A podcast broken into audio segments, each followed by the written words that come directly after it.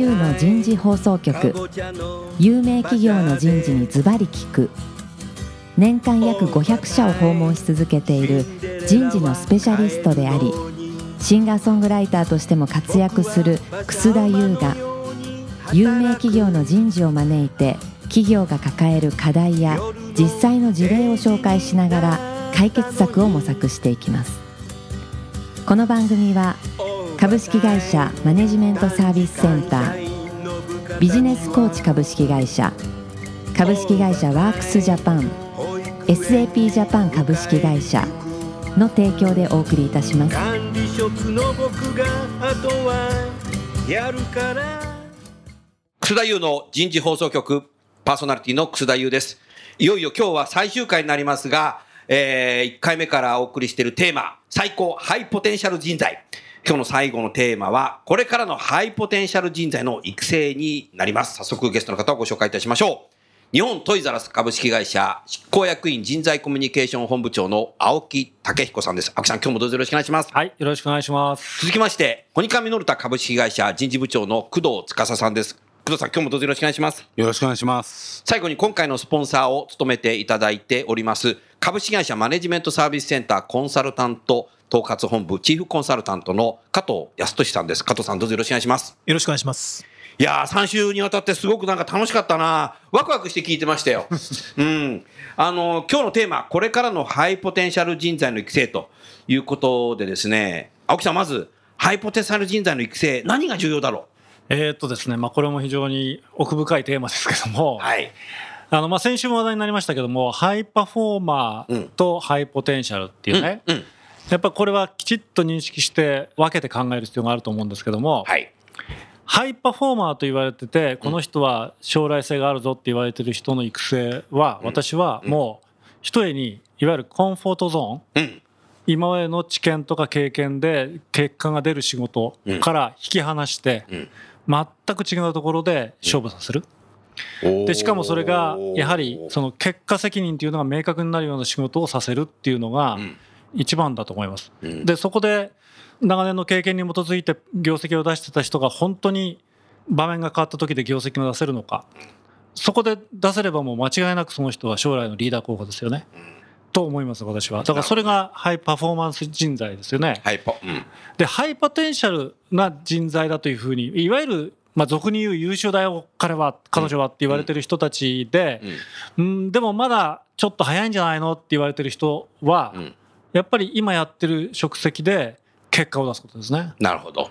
もうそれがなくては先に行けない。でよくやってしまう失敗はそういう人をですね結局器用な人が多いから、うん。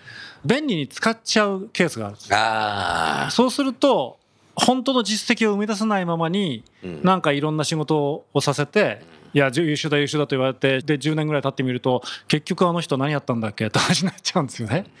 なるほど。でこれはそのその気をつけなきゃいけないことそうするとなん青木さん第1点目の方は、はい、サクセッサーではないってことか、すぐに公認にならないってことですよね。うん、ほ他の部門で頑張ってもらうわけだから、だけどそれは当然その時間軸サクセッションプランニング時間軸の中で考えるわけでしょ？ああそういうことだね。あ他のとこで経験して戻ってきてこうになるってやり方もい。いかこれちょっとね、まあ、この話の面白い話があってどうぞ。これはあのウォールマートというね私が声優で働いてた時の親会社ですけども、うん。ウォールマートという会社ので実際に起こったことなんですけど今の3代前の CEO ですね、ウォールマートのあの全世界のですよ。はい。トップの人っていうのははい。もともとそのサプライチェーンで育った人だったんですよ。なるほど。でずっとキャリアをそこで積んでた人。うん。で、でその人はもともと将来性を嘱望されてた人なんですけども、うん。あのあるタイミングでサプライチェーンのその全世界の責任者のポジションにいた時に、うん。急にですね、ん。商品本部の責任者にボーンと動いたんです要するに何の経験もないんですよ、うん。そのバイイングだとかね、うん。そのその取引先との関係とかね、何もない。うん、で小売りにとって商品本部ってのは一番のコアな部分で、でそこでやっぱり試されたんですよね、うん。でその後 CEO になったんですよ。おおだこういうことをあのそのそれは。そもそも CEO になる前提でそこに行ったのかな、うん。あのまあ、そこまでそのクリアなプランがあったかどうかは私知りませんけど、うん。まあ、多分あの当時のあの会社にそこまでのプロセスなかったと思うんですけどね、うん。それをやる。でもっと昔にその創業者が CEO やってた時にね、うんその人の次ですよね。だからこれ一番重要なサクセッションじゃないですか、創業者がうん。何十年にわたって築き上げて自分がトップをやってたうん。オーナーであったところの次のサクセッション。うん。これはですねその彼の下で CFO をやってた人とうん。それからやっぱり商品部のトップですね。CMO というんです。チーフマーチャンダイズングオフィサーはい。この2つをやってた人をうん。取っ換えたんです。おお それで機能したのそれ？決めしたんですよ。すごいね。うんだからまあ GE なんかもまさにねそういうサクセッションっていうのはもう非常にきちっとされてると思うんですけど私はやっぱりそういう最終的にはそこが必要だと思いますね。うん。そういう経験が。そうすると先の先まで見せるっていうことがこれから必要になってくるような気がした。うん。み見せるというかそれは本人にですか？うん、うーんとねそれはいらない。うん。まあもちろんその期待値は伝えなきゃいけませんけども期待値はね。逆に何もギャランティーはないわけですからう、ん、そりゃそうだな。うん、別に保証書はついてないから。そうでその時のメッセージっていうのは、あなたを育成するためになんてことは誰も言わないんですよ、お言わないんだ。うん、やっぱりそこで結果を出せよなんですメッセージはなるほど。結果を出せば次いけるぞっていうことを言わずにして。そうそうそうだだけどどうやって結果出すっていうんだと俺は何も知らないんだよっていうところにまず放り込むっていうでそこには当然ビジネスのリスクがありますからそれってさ、なんかこう、スポーツのアスリートをさ、活用するためのなんか仕組みみたいじゃない、うん J1 で頑張れば、イタリア行けるぞとか。ワールドカップ出れるぞみたいな。うんオリンピックで出れるぞみたいいやだだけど、まあ、確かにねあのサッカーの選手があのヨーロッパのチームに行くっていうのは、な。うんえーやっぱり場面が変わって環境が変わって、ですよね。言葉も違うし、うん。レベルも違う。だから今まで日本のチームでちやほやされてたけど、うん。向こうへ行ったら、うん。ね誰も注目しないそこで結果が出せるかっていうのを試すっていう意味では一緒ですよね。一緒だよね。一緒ですよね。一緒だよね。工藤さんいかがですか？今の青木さんの話。あの本当その通りだと思ってまして、うん。特にやっぱり日本。日本。にはその今青木さんがおっしゃったポイントっていうのは求められるだろうなと思うんですよね。なるほど。これは前々回ですかね確か議論にも上りましたけれどもやっぱり日本のこうカルチャーの、これいいところでもあり、うん改善ポイントでもあるんですけれども、うん日本っていう国をこう見た時に私が思うことっていうのはすごくチームワークがいいなと。チームワーク感がいいうんでもその裏返しって何かっていうと要は村社会縦社会なんですよね。なるほど。だからこう村の中ではルールを守るとかですね、うんうんだからその村の中では通用するんですよ。なるほど。村の中で結果が出ても村を一歩飛び出して隣村にいた時にですね、本当の実力が出せるかっていうことですよね。それがこうハイパフォーマーが本当のポテンシャルを持った人材としてそのポテンシャルを証明していけるかどうかというところで、青木さんがおっしゃったようなこう違う経験をさせる。違う経験をね。その時絶対苦労するんですよ、隣村に行くんで、確かに。違うルール。うん今まで見たことのないような人たち。社内転職みたいだね、これ。そうですね。うん。でそこで苦労してでもやり方を見つけて結果を出していく、それによって伸びるわけですね飛躍的に、まあ、一皮向けた経験って言いますけども、本当にそうやってやっぱやっていかないと、逆に新興国のもう主張する若い人たち負けちゃうよね。うん。日本人は。はい。ああ、どんどんどんどんそうやって放り込まないと。そうなんですよね。うん。確かに。なるほどな。うん。だからその経験値が生きないそれから周りの人も全く今までとは違ううん。中でうん。それはもちろんその新入社員だったら別にいいんですけど、うん。そのね、あの入社数年目ぐらいだったらね、うん例えばマネージャーでそういう動きをそういうところに行ったとか、うん。そうなるとですねそこでまず非常に大きな問いかけはじゃあ自分はどうやってそこで結果を出すんだろうってことになるわけでしょ？うん。そこで考えることが何かなんですよねなるほど。でそこでその新入社員で入った時と同じように一から実務を勉強してうん。なんてことやったって絶対うまくいかないわけですから そうするとそこにいる人たちのリソースを最大限活用してうん。どうやってチームとしての結果を出せるかっていうことをできない限りはまずダメなんですよね。だからやっぱりリーダーシップ何度もこの番組で何度も言ってますけれども、はい。そのリーダーシップしかもそれが普遍的なリーダーシップうん。を身につけていくっていうことがその人材の可能性を広げていくうん一番の鍵になるんだろうなっていうふうに思います。うんそうですね。加藤さん質問はい、ちょっと今のお話を伺っててあの感じたところがあの日本の企業で定期移動ってものっていうのをやってらっしゃる会社さんって多いんじゃないかなと、まあ、そうするといろんな部署を転々とされて、まあ、ある意味違う人たちと違う職種に取り組んでいくっていうことになると思うんですけどもだからそういう意味では日本の定期移動っていうのは有効であるのかあるいは何かそこには足らないものがあるとかっていうのはどんなふうにお感じになりますでしょうか？僕はねそこ持論があるんだよ。意味のある定期移動ならいいけどうん、意味のない定期移動結構あるんだよね。なるほど。とりあえず動かさなきゃみたいなそこなんじゃないかなと。だからものすごい大量に動く会社あるけど本当に意味のあることやってんのかなっていうふうに思うんだよね。工藤さんどうですか？いや僕も全く同感です。あどうかだからこれはやっぱりその今日のテーマで最初にこう青木さんがおっしゃったポイントにつながるんだと思うんですよね。うん。そのこいつはハイパフォーマーなのかハイポテンシャルなのか、そこを認識して、だからこういう経験を与えないといけない。だから今度の定期移動でこう動かそうという目的があればいいんですよ。そういうストーリーで語れなきゃダメなんだよ部下を。その目的がないまんま、なんかこう上が動いたから玉突きで誰か持ってこないといけないいやいやいや、どんどんどんどん定期移動玉突き多いですよ。この人こっち行ったから、じゃあここにいるやつはこっち持ってかなきゃいけないんで、ここうだなみたいな。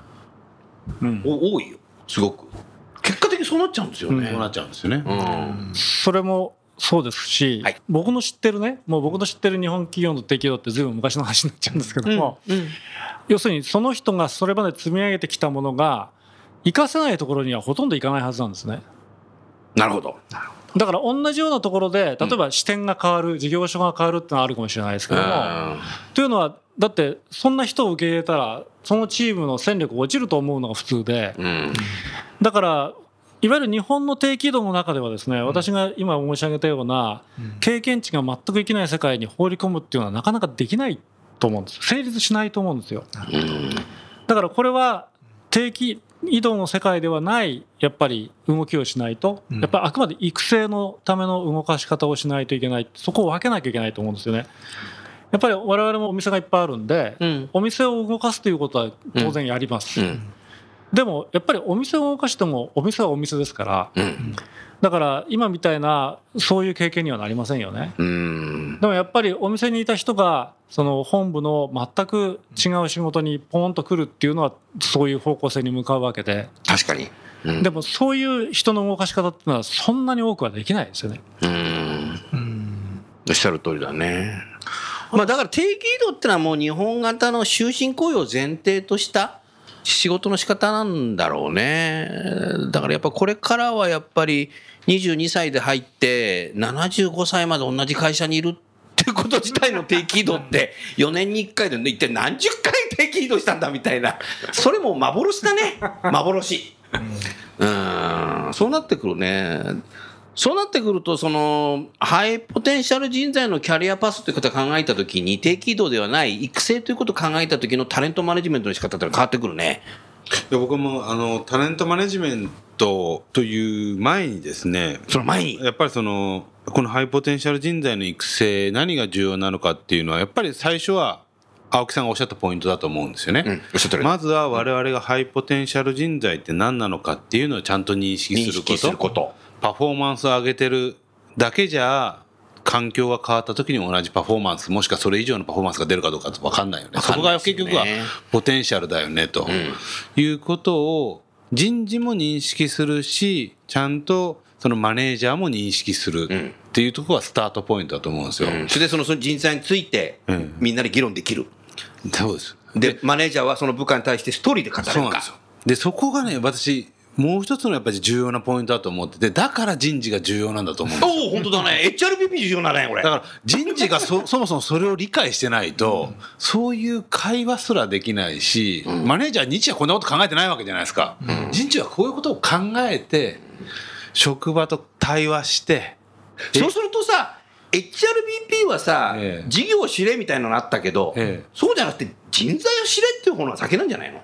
でも事業を知らないと、あ事業の業の、あの、ベースをですよ。うん。あの、ありとあらゆるものを細かく知れと私は言うつもりはないんですけれども、その事業がそもそもどうやってお金を儲けているのか、あなるほど。その儲けるためにそのどういう省流があって、うん。どういう人たちが関わっていて、で、まあ、少なくとも例えば人材獲得なんかの関係で、うん。どういうところがコンペティターでとかですね。ああそういうことは知らないからね。最低限それぐらい知ってないと、人材の例えばじゃあこの人ってハイパフォーマンス出してるの出してないのっていう議論すらできなくなる。ああできなくなるか。ああそういうことね。だからその議論ができる範囲のビジネスは知らないといけない、ね、そうですね。それはそうだね。だからそれは多分ヘルスケアとはい。金融とは違うんだっていそうですね。そういう意味でね、うんなるほどな。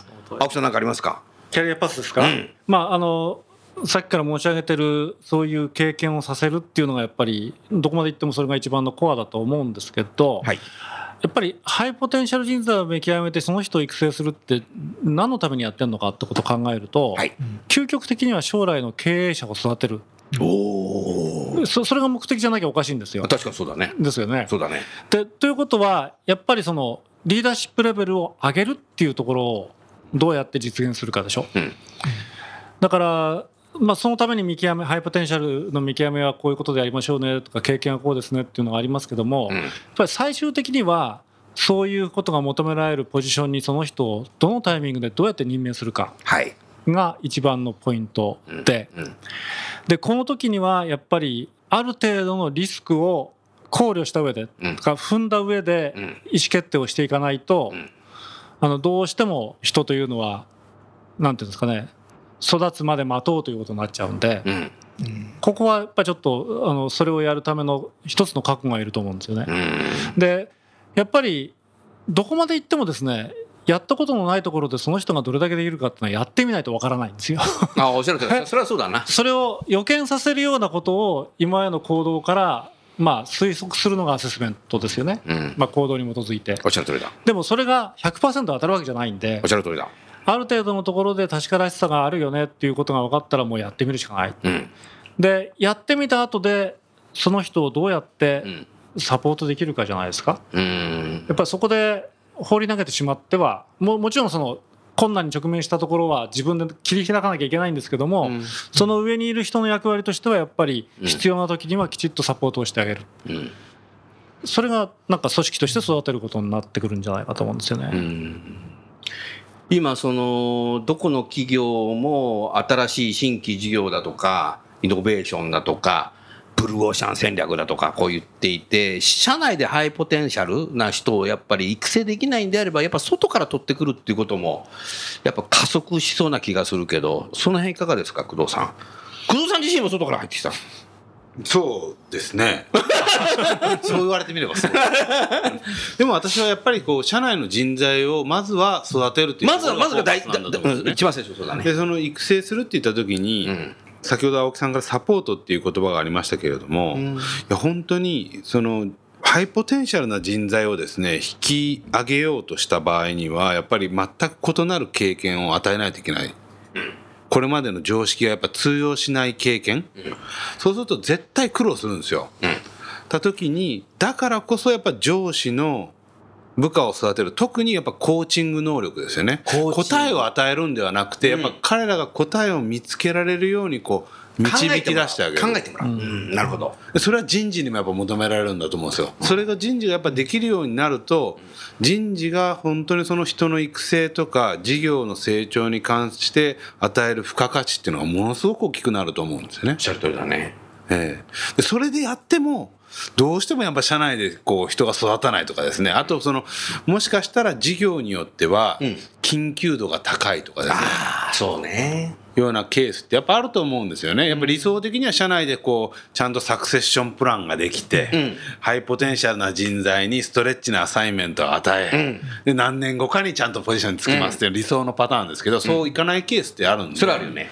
そうなった時のために。特にそういうのが難しくなってくる可能性もあるしね、うん。だからそうなった時のためにやっぱりあと将来を見越した時にはい。求められる要件が変わってきてやっぱ社内で育成するのだと間に合わないみたいなケースだからやっぱ社外も社内がうまくいかなかったら社外はどういうところから人材が獲得できるんだろうっていうのはやっぱり両方睨んでおくっていうのは必要だとは思いますからね。すぐに雇ってくる必要はなくても、うん。なるほどな、はうん。まあ4週にわたって議論してるけど、人事はやはり社員のことをよく知っていかないとダメだね。これからは。いや知らないと結局。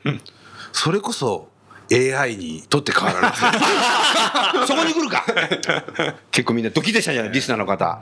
あー確かにそうだね。だから法律の専門家よりも、生身の人間の専門家にならなきゃダメだなっていうのが、言葉がね、いいかどうかわからないけど、そんなふうに思ったな。法律も重要、労働法も重要だけどね。重要ですうん。ただ今のお話ね、うん。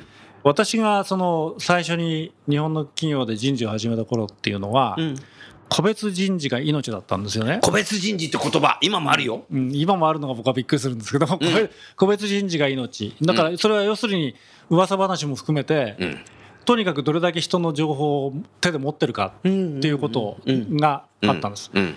で今先生がおっしゃった人を知らなきゃいけないねってのは私はそれとは全く違うことだと思って、うんそうね。ね。うん。でで日本の人事ってその後一回それ離れたでしょ？離れたんですよ。まあ、それをね、現場に投げちゃったの。そう。そこからね、見えなくなっちゃったの。それでなんか人事は制度を作るう仕事だとかそっちに行って。うん。でも帰ってくるじゃないですか、うん。で帰ってきた時っていうのはやっぱり人を私ポイントは人をアセスメントする力だと思うんですよ。どう、工藤さん？全くどうかもあ、そうなんだ。これ実は当社の人事部の中でもつい先日この議論があったんです。あったの？やっぱその人事が変わっていかなきゃいけないって言った時に人を知ろうってなって、人を知るってどういうことなのって話になったんですよ。た時にやっぱ昔は知ってたと、ん。で最近はまあ人も減ってきたし制度を回すこと作ること回すことにフォーカスしてきたんで人を知れなくなったっていうんで昔に戻らなきゃいけないかもみたいな議論があったんですけど、じゃあ昔の人を知るってどういうことなのっていうとどこどこ高校どこどこ大学出身で。それね、1970年代のね、人事部長はね、3000人ぐらいの社員してたんだよ。そうなんですよ。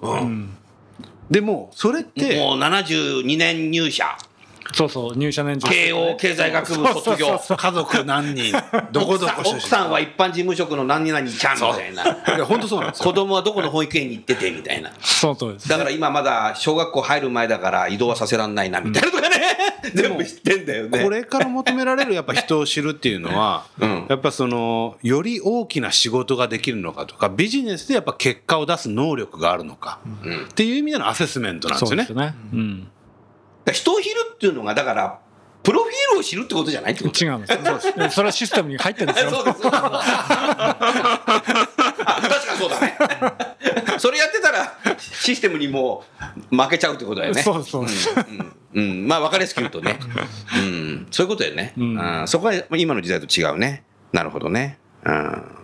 そうすると、ハイポテンシャル人材って育成して育ってくると、リテンションの問題出てきそうだけど、どうだろそうもちろんですやっぱり当然価値が上がってくるしそれからまさにそれがリーダーシップのレベルが上がってくれば、う。うん。汎用性が広まっちゃいますから,、だからどんなビジネスでもそれは発揮できるような人になってくるわけで、売り手人材になっちゃうね。うん、だからこれはもう避けられないんですよ。避けられない逆逆に言うとそういう人材を育てられなきゃダメなんですそういう人材を育てられれば、いやだから人材輩出企業と言われてる会社はまさにそうでしょ？そうだね。あ、でも今の青木さんの重要でそういう人材を育てられれば、そういう人材を採用もできるってこと？そうですそうです。循環が良くなる。健全なる流動化が図れるってことや。あんな優秀な人やめちゃったよとかっつって、ネガティブに思ってるだけじゃダメなんだろうな。ど工藤さん、どこれ？いや全くその通りだと思いますね。やっぱりその人育てたらその人の価値が上がるんで、マーケットバリューが上がって、より目をつけられるっていうのは、それは当然じゃないですか市場原理ですよね。そそこに歯止めをかけることはやっぱできないんですよ。それをやってしまうと結局縮小均衡してしまうんだろうなと思うんですよね企業として。うんうん。それが結局会社としてのゴールなのかというとそうじゃないわけですよね。であればやっぱリスクを人を失うリスクは当然伴うんだけれども、うんそこから得られるビジネス上のやっぱリターンっていうのはやっぱ考えて、んその人の育成にやっぱ投資をしていかないといけない。うん。でやはりそういう人たちに残ってもらうために魅力的な会社にするためにはオポチュニティをどれだけこう彼らの期待値に沿った形で早く与えられるかとかなるほど。だそれは迎合しろと言ってるわけではなくて、うんうんハイポテンシャル人材に迎合しろと言ってるわけじゃなくてやっぱ率直な会話なんだと思うんですよねうん。彼らとのうん。それをやっていかないといけないっていうことだと思いますねそれはやっぱり執行役員だとか人事の HRBP だとかっていう人たちがやっぱり常にそのハイポテンシャルの人をね会話をし対話したりとか見ていくっていうのはやっぱ重要だね。もうもうそれにつきます。今もうおっしゃっていただいた工藤さんがおっしゃったように。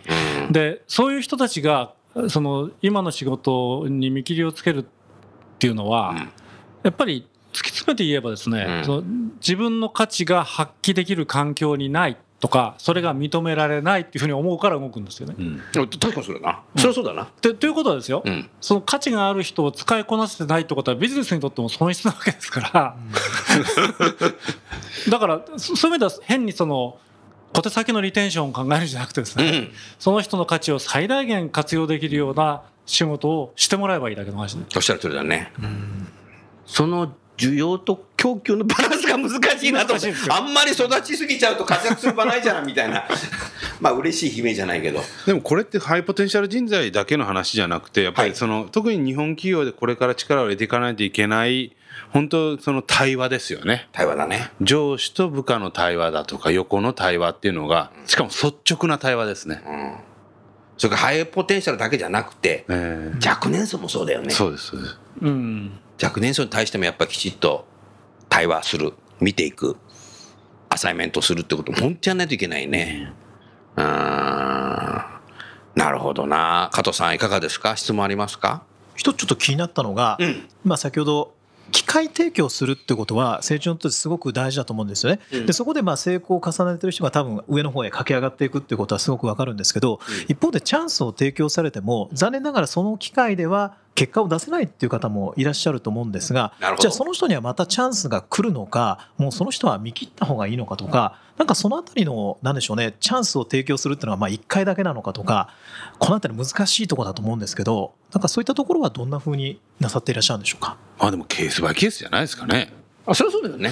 ワンチャンスだけかというとそういうことはないと思いますよね。ただでもやっぱその仮に失敗した時にうん。失敗した時のダメージが大きくて会社が次の機会を与えようとしてもいやちょっともうしばらく元の仕事に戻ってうん。ちょっと結果を出すまで待ってくださいっていう人もいるんですよ実際。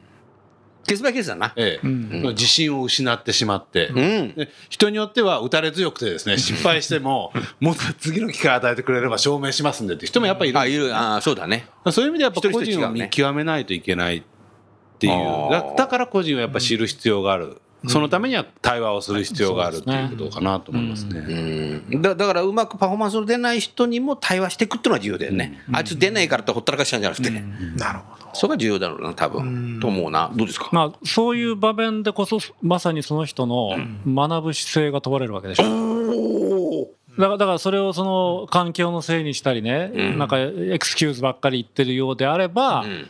やっぱりそこから先のチャンスってなかなか来ないと思いますよ。やっぱりそれはポテンシャルっていうものに対して大きな疑問がつきますようね。ん。でもなんかチャレンジしてうまくいかなくてそれを振り返ってでそれを次に生かそうという動きをする人であればね当然チャンスを与えられるべきだと思うんで。うん。で実際にねうん。そういう環境になったら失敗する人ってとか失敗することは結構あると思ってなきゃダメですよ。あなるほど、失敗あることを前提。そう。そう。でも失敗から学習することって結構あるよね。そうでそのそれはまさに自分で何かを踏み出してやるとか、今までとは違うやり方で何か変えてやろうとかっていうことをやると当然結果がついてこない場合だってあるわけですから、ね、そういう人がそれをどう受け止めてそこから自分が学ぶかっていうのとで一方でリスクをどんどん避けようとすればね失敗しないでずっとやれる人もいるわけでしょ。でもその人じゃあ本当に将来伸びますかって言われて伸びないわけですから、うん。だから結果っていうのはやっぱり何ていうんですかね踏み出さないから今まで通り結果が出せる人と、うん。踏み出したからちょっと結果にうまくつながんなかった人と、でその結果どうなったかっていうところまで見極めていく必要があるんじゃないかと思いますよ。なるほどね。今あのあの青木さんの話聞いてて、私の履歴書を読んでいても結構失敗して社長になっちゃってる人いるんだよね。いるんで結構ね後付けで書いてるのかもしれないけどもその時にそれでダメだからっつってあれしちゃったらその人社長になってないわけだよね。うんうん。やっぱ重要だね。うん。結果を厳しくかつ早く求めすぎないってことですかね。うわあ難しいなそこはあ難しいんですよ。でもやっぱその、青木さんがおっしゃるように、リスクを伴うことなんで、失敗する可能性もあるんだと。でもその、当然ずっと失敗続きだと会社としては困っちゃいますけど。それはダメいや、だからやっぱり対話が必要だし、コーチングが必要なんですよ。そうその都度その都度チェックインしていって、どういう学びがあるんだと、それをどういうふうに活かしていくんだと。で、じゃあ実践したらどうだったんだっていうところ。それをやっていくことによって、より結果が出せるようになってくるんだと思うんですよね。はい、はい、まもなく時間になりました。それでは4回にわたりお送りいたしました最高ハイポテンシャル人材、えーいかがだったでしょうか？多分リスナーの方相当メモを取ったのかなと思いますし繰り返し聞かれる方も多分いらっしゃると思います。それでは最後にゲストの方をご紹介して番組は終わりたいと思います。日本トイザらスの青木さんコニカミノルタの工藤さんマネジメントサービスセンターの加藤さん4回にわたりありがとうございましたありがとうございました。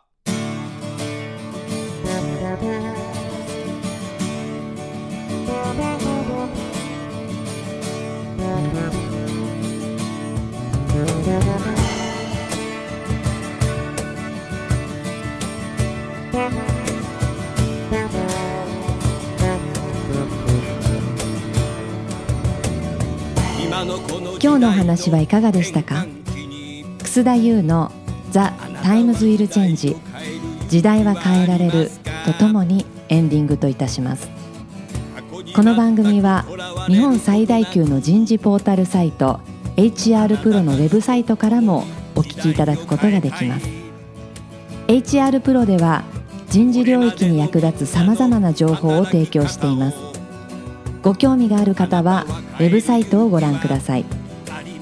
この番組は企業の人材戦略人材育成のプロフェッショナルカンパニー株式会社マネジメントサービスセンター人と組織の生産性を高めるビジネスコーチ株式会社企業の人材採用支援キャリア支援を通じて人と企業の持続的な成長と価値創造に貢献する株式会社ワークスジャパン。あらゆる業種あらゆる規模の企業のお客様のイノベーションに貢献する SAP ジャパン株式会社の提供でお送りいたしました。それでは来週もお楽しみに。